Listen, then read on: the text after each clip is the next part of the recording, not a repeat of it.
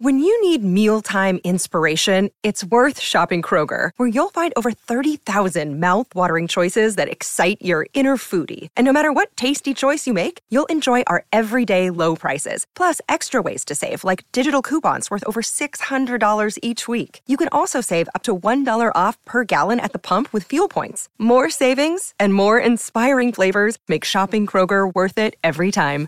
Kroger, fresh for everyone. Fuel restrictions apply. Another day is here, and you're ready for it. What to wear? Check. Breakfast, lunch, and dinner? Check. Planning for what's next and how to save for it? That's where Bank of America can help. For your financial to-dos, Bank of America has experts ready to help get you closer to your goals. Get started at one of our local financial centers or 24-7 in our mobile banking app. Find a location near you at bankofamerica.com slash talk to us. What would you like the power to do? Mobile banking requires downloading the app and is only available for select devices. Message and data rates may apply. Bank of America and a member FDIC.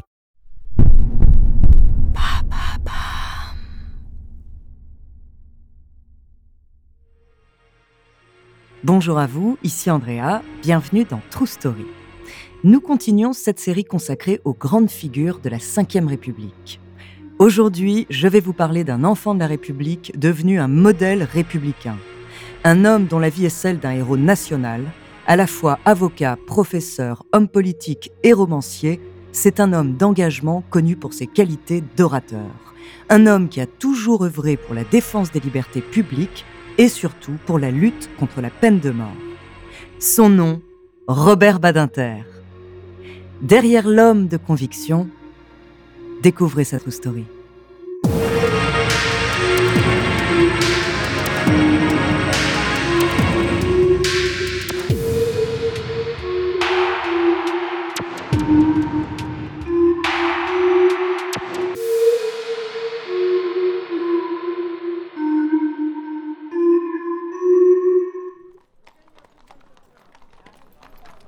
C'est en 1919 que Samuel dit Simon Badinter, juif originaire de Bessarabie, une province correspondant aujourd'hui aux frontières de la Moldavie et de l'Ukraine, débarque à Nancy pour suivre les cours de l'Institut commercial de l'Université de Nancy. Après ses études, il s'installe comme commerçant en pelleterie en gros à Paris dans le 9e arrondissement et se marie à Chifra, dite Charlotte Rosenberg, originaire de Bessarabie elle aussi.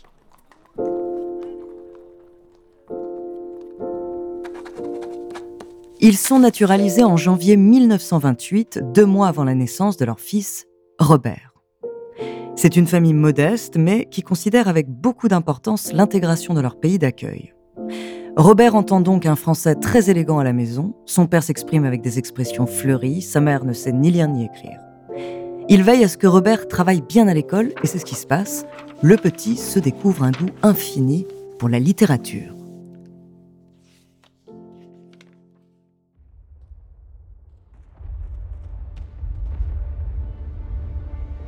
Quand la Seconde Guerre mondiale éclate, Robert a à peu près 10 ans. Sa famille est décimée par les rafles de l'occupant nazi. Sa grand-mère paternelle est arrêtée lors de la rafle du 24 septembre 1942, déportée de Drancy à Auschwitz et meurt lors du voyage. En juillet de la même année, c'est son oncle maternel, Naftal Rosenberg, arrêté sur dénonciation, qui est déporté de Drancy vers Auschwitz. Et en 1943, enfin, pendant la rafle de la rue Sainte-Catherine à Lyon, son père est arrêté par la Gestapo. Sa femme Charlotte s'inquiète de ne pas le voir rentrer et demande à Robert d'aller à sa rencontre. Arrivé sur les lieux de la rafle, là où son père était bénévole, il se retrouve face aux hommes de la Gestapo. Ses yeux parcourent alors la pièce, il croit apercevoir son père, mais n'en sera jamais certain. Était-il encore sur place? Robert ne s'interroge pas plus et dans un élan de vie, déguerpit pour sauver sa peau devant les hommes en uniforme. Simon Badinter est déporté au camp de Drancy, puis au camp d'extermination de Sobibor, en Pologne. Il ne reviendra pas, exécuté à l'âge de 56 ans.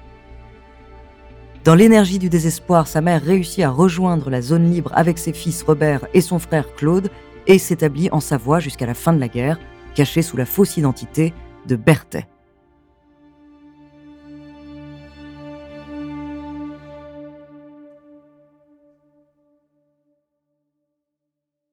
Les douleurs de la Seconde Guerre mondiale font naître le sentiment d'appartenance communautaire de Robert Badinter à la judéité. Cette blessure inguérissable scelle également son attachement profond à la France républicaine et à la défense des droits. Il sera avocat. Sans pour autant délaisser la littérature, il entreprend alors des études de lettres et de droit à l'Université de Paris, puis grâce à une bourse du gouvernement, il part effectuer une maîtrise d'art à l'Université de Columbia en 1949. Mais le droit le rattrape. En 1951, à l'âge de 22 ans, il réussit le barreau et en 1952, il devient docteur en droit. En 1965, à seulement 37 ans, il devient agrégé, l'une des épreuves les plus difficiles de cette discipline.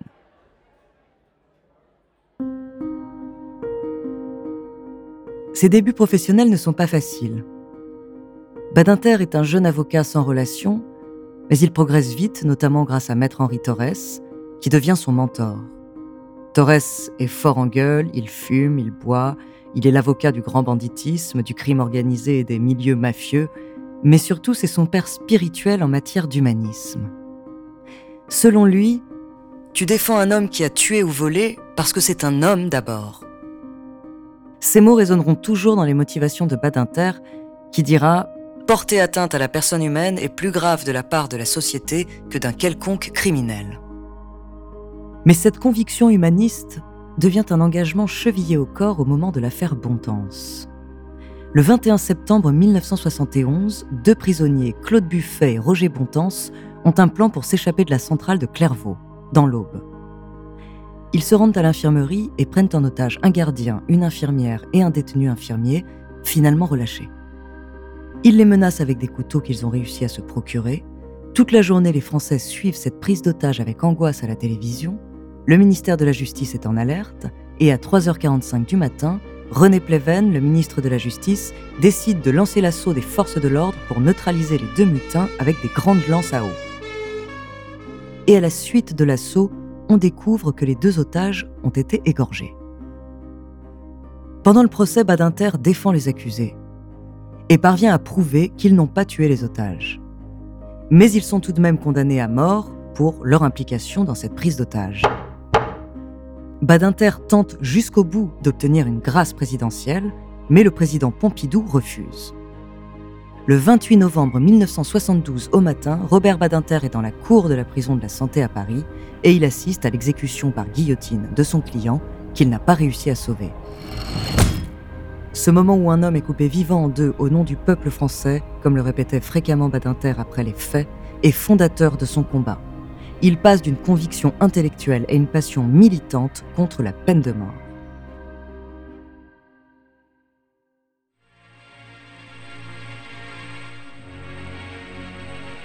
Avant de vous raconter la suite de cette histoire incroyable, je vous invite à une petite pause.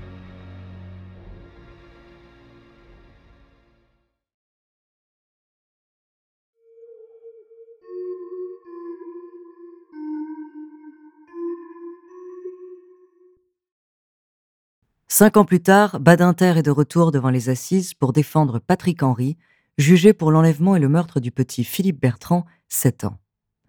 Ce procès émeut la France entière. Dans une plaidoirie passionnée en janvier 1977 à Troyes, Robert Badinter mêle ferveur humaniste et arguments juridiques sur la peine capitale. Il interpelle les jurés. Si vous votez la peine capitale, vos enfants sauront que vous avez un jour condamné à mort un jeune homme, et vous verrez leur regard. C'est un succès pour l'avocat. Il parvient à obtenir la réclusion criminelle à perpétuité pour Patrick Henry. Badinter reçoit de nombreuses lettres d'insultes et de menaces, mais jusqu'en 1980, il défend encore cinq accusés condamnés à mort, rejugés après cassation, pour chaque fois sauver leur tête.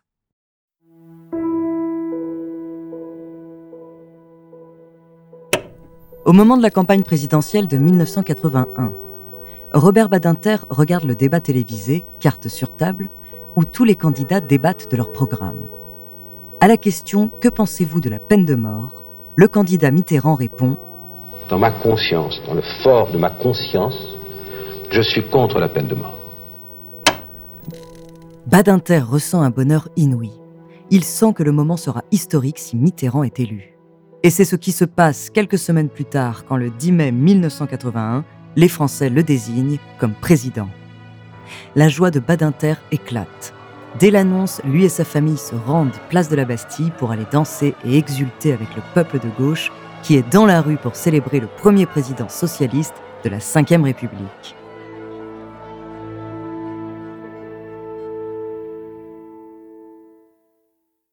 Au lendemain de l'élection de Mitterrand, Robert Badinter prend le chemin de la prison de Fresnes pour voir le dernier condamné à mort, Philippe Maurice. Pour l'avocat, cet homme est le visage de l'abolition. Il lui tient un discours très fort en lui faisant prendre conscience que sa réinsertion doit être réussie, symbole de cet enjeu majeur qu'est l'abolition de la peine de mort.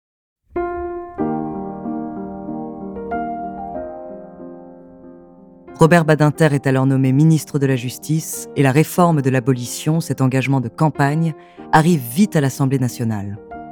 Depuis des mois, l'opinion publique se déchire autour de cette question clivante. Les Français sont très défavorables à cette réforme qu'ils jugent laxiste.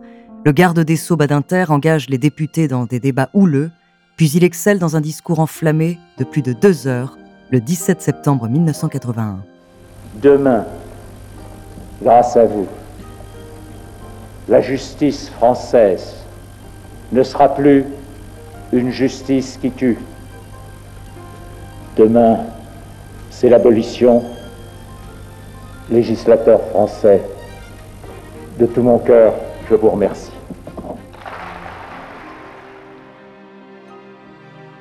Le projet de loi est adopté le lendemain par les députés et le 30 septembre par les sénateurs la loi portant abolition de la peine de mort est promulguée le 9 octobre 1981. Au-delà de ce combat, Badinter fait aussi beaucoup pour les libertés publiques. C'est lui qui fait abroger le délit d'homosexualité. Ou encore qui instaure le droit pour les citoyens français de saisir la Cour européenne des droits de l'homme. En 1986, Robert Badinter est nommé président du Conseil constitutionnel poste qu'il occupera jusqu'en 1995. Aujourd'hui, l'abolition de la peine de mort reste le combat de sa vie. Il se bat désormais pour son abolition universelle, un engagement à la mesure de cet homme qui, malgré son grand âge, n'a rien perdu de son dévouement et de sa force de conviction.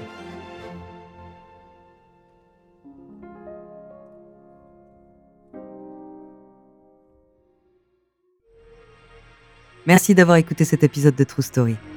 La semaine prochaine, en cette période d'élection présidentielle, je vous parlerai d'une autre figure incontournable de la Ve République, une femme immense, visionnaire, battante et défenseuse ardente de la cause des femmes. En attendant, n'hésitez pas à nous faire part d'histoires que vous aimeriez entendre sur votre plateforme d'écoute préférée ou alors via la page Instagram ou Twitter de Bababam. Nous nous ferons un plaisir de les découvrir.